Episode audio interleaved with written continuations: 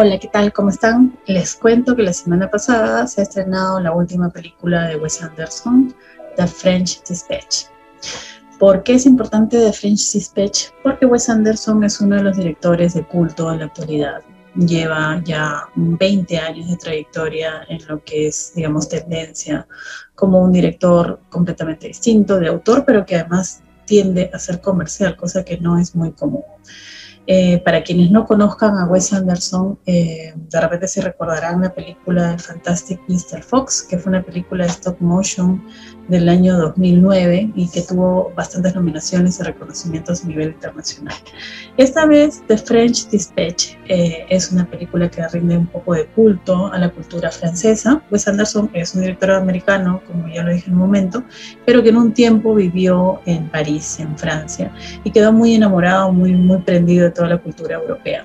Además, es un director que se nota, reconoce mucho este, su influencia europea en toda su cinematografía. Eh, The French Dispatch, volviendo a la película que ya está en cartelera en las salas peruanas, se ha demorado bastante, como casi todas las películas, eh, ha tenido que esperar por razones de la pandemia, ha tenido que posponer su estreno y que además ya como dije se encuentra en las salas de, cine del país. Es una película bastante original, bastante distinta, es muy al estilo de Wes Anderson en todo lo que es su estética. ¿A qué nos referimos con la estética de Wes Anderson? Eh, normalmente es un director muy neurótico con la simetría, eso es una cosa que siempre va a llamar la atención de todos sus films. Guardar, eh, hacer, hacer una estructura de cuadro por cuadro de todas sus tomas que tenga una composición bastante simétrica, bastante cuidado al detalle, al milímetro. Este, es un director que además plantea, además de la simetría, personajes bastante originales, bastante curiosos, exagerados todos, como él, que además tiende a ser una comedia, pero no es una comedia romántica, no es la comedia típica de Hollywood, sino es una comedia muy, muy distinta, muy irónica, que un poco satiriza a diferentes personajes propios de la sociedad. Y a veces además personajes con los cuales normalmente no ponemos los ojos, ¿no? Esos personajes que tienden a estar en bajo perfil, pero que más bien la exposición que tienen las historias de Wes Anderson nos ponen en primer plano siempre son personajes que están en una especie de, isla, en una especie de espacio geográfico no muy este, común, como que si tuvieran un microcosmos cada uno en ese espacio donde, donde habitan y donde se van tejiendo una serie de situaciones que además de ser más, este, de estar un poco entrelazadas en, en una suerte de drama, lo que más llama la atención es cómo va construyendo las reacciones de estos personajes a cada situación que se presenta. Eh, otro tema que es muy, muy este, notorio en el cine de Wes Anderson es el tema de la paleta de los colores. O sea, la paleta de los colores es, es Wes Anderson, ¿no? Este, tiende siempre a poner eh, una paleta muy definida en toda su película, no cambia, sea la historia que sea, es como que es muy, muy, muy cuidado el hecho de que todo tenga, esté bajo los mismos colores que él determine yo siempre siento de que es más tirado a los colores pasteles, por ejemplo, pero han habido oportunidades en que eso también se ha encendido, ¿no? Lo concreto es que cuida mucho esos detalles, cuida mucho la composición, como ya habíamos dicho hace un momento, visual, y también cuida bastante el hecho de que todo tenga una coherencia, todo tenga una coherencia y un espacio geográfico que tiende a ser como maquetas. ¿No? Como decía, una suerte de microcosmos o una isla donde se desarrollan estas historias tan peculiares que Wes Anderson siempre nos plantea. ¿Por qué la crítica internacional, la prensa cinematográfica ha estado a la espera de esta película? Porque Wes Anderson viene marcando una tendencia muy distinta, porque su cine es diferente y porque además este, ya ha creado un lenguaje y un universo propio de él, cosa que es bastante importante a nivel cinematográfico.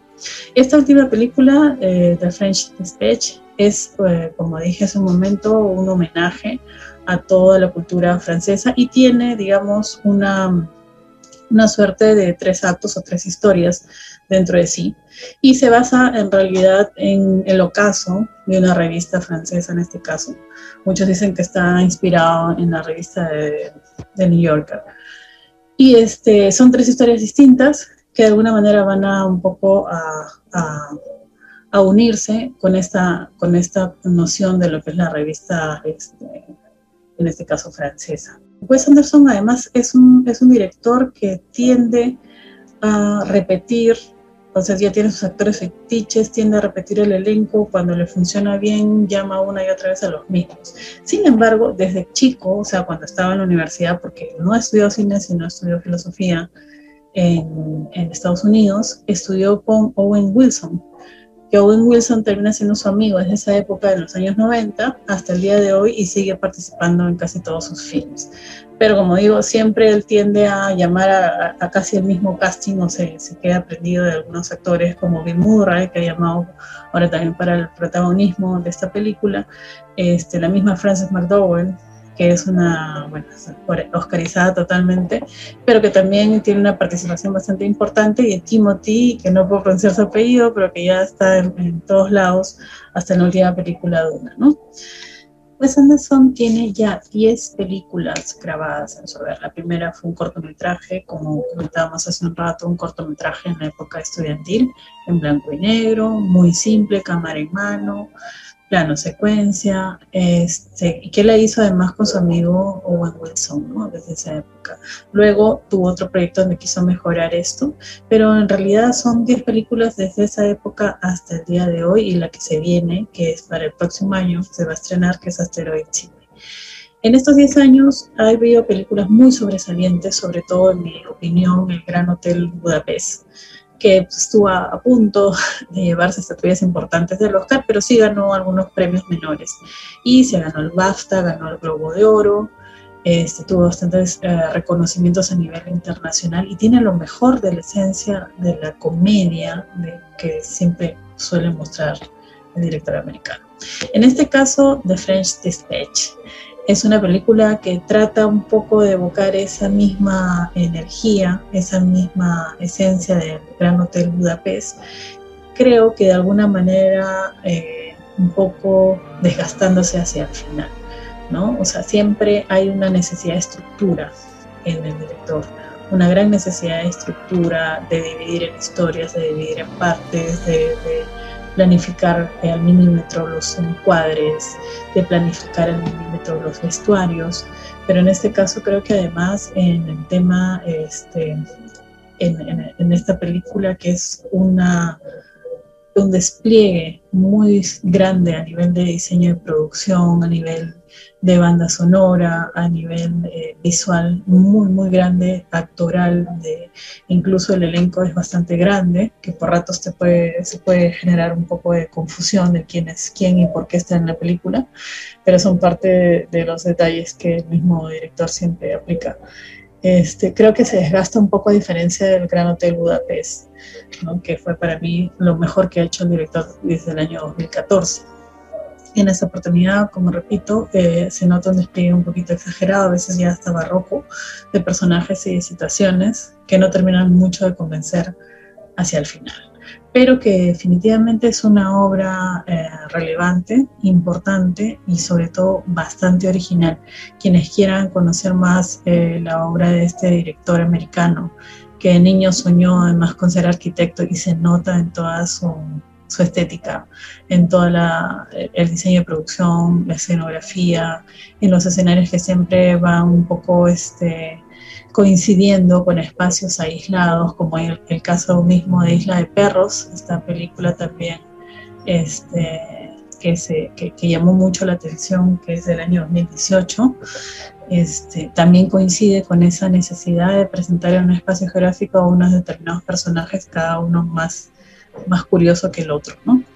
Entonces, este, esta película también tiende a mostrar esta misma, estas mismas este, elementos característicos del cine Wes Anderson, pero como digo, en su mayoría un poco ya desgastados hacia el final de la película porque llega un poco a confundir entre tantos este, personajes y situaciones que a veces no se terminan de entender por qué están ahí, pero que tienen lo mejor de, de la esencia del cine Wes Anderson, que es toda su estética, todo su cuidado y sobre todo esa visión tan distinta y esa nueva, ese, ese universo que nos han logrado mostrar a todos, a todos los cinéfilos, que es un universo muy de él. Como dije, de chico soñó con ser arquitecto, se nota en cada una de sus puestas en escena. Luego soñó con ser escritor, eh, él escribe sus guiones, obviamente después pasan por una serie de revisiones de otras personas, pero digamos las, las historias son de él. Son historias además de situaciones que él ha vivido, en casi todos los casos, eh, están inspirados en, situaciones que él mismo ha vivido, como el caso de Moonrise Kingdom, que es una película de, dos adolescentes que se escapan. Eh, él cuenta que esa fue una historia que él quiso o que imaginó tener y al no tenerla decidió este, concretarla en una historia de guion. ¿no? Entonces casi todos son del universo propio de él y se nota ese lenguaje, se nota ese sello personal, por lo que creo que es importante para todos asistir a las, salas de cine a ver esta última obra, este trabajo eh, realmente exquisito del director americano Wes Anderson. Vayan al cine para paraguayos.